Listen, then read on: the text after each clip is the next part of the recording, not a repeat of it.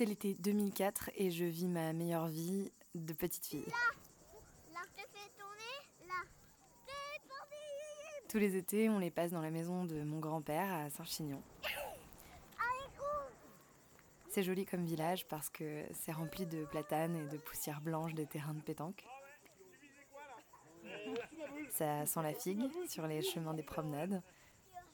On mange du melon et du bras de Vénus, mais pour les anniversaires.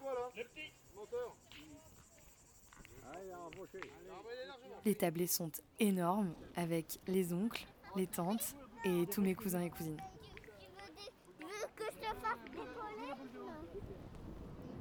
Le 14 juillet, c'est magnifique. On part de la mairie avec tous les habitants du village. On a des bougies dans les lanternes et on va tous aller voir ensemble euh, les feux d'artifice.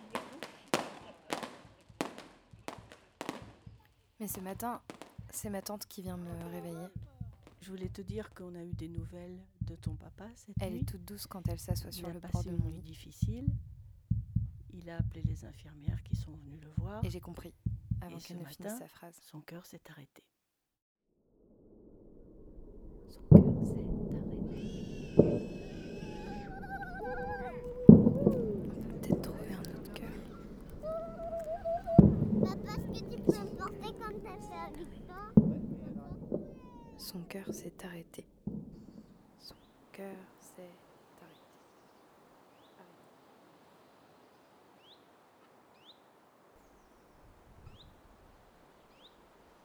Arrêté. Le son d'une tombe.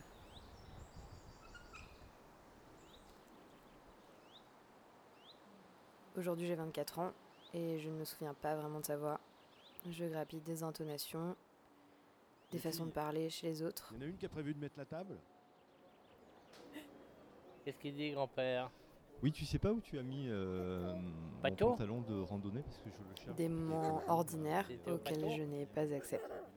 Eh ben merci. Ouais. On a fait la causette avec le voisin Chaque de- été, je traîne un peu ma bateau. mélancolie. Et parfois, les morts et les Qu'est-ce qu'il dit, vivants, grand-père? ils se mélangent. Lionel, Yvette, Marie-Pascale. Mais pour la première fois cet été, Aliénor, je fais du Jean, tri. Monique, calmement. Gabriel, Jean-Daniel, Christian. et de façon surprenante, je me détache. Victor, Yves. Alexandre, Caroline. Je me détache de choses dont je ne pensais pas pouvoir euh, ni vouloir me détacher. De choses que j'avais peur de laisser partir. Parce que cet été, je veux bien accorder un petit peu de répit à mes morts et à mes souvenirs. C'est pas mal, hein. Je crois que je grandis en fait.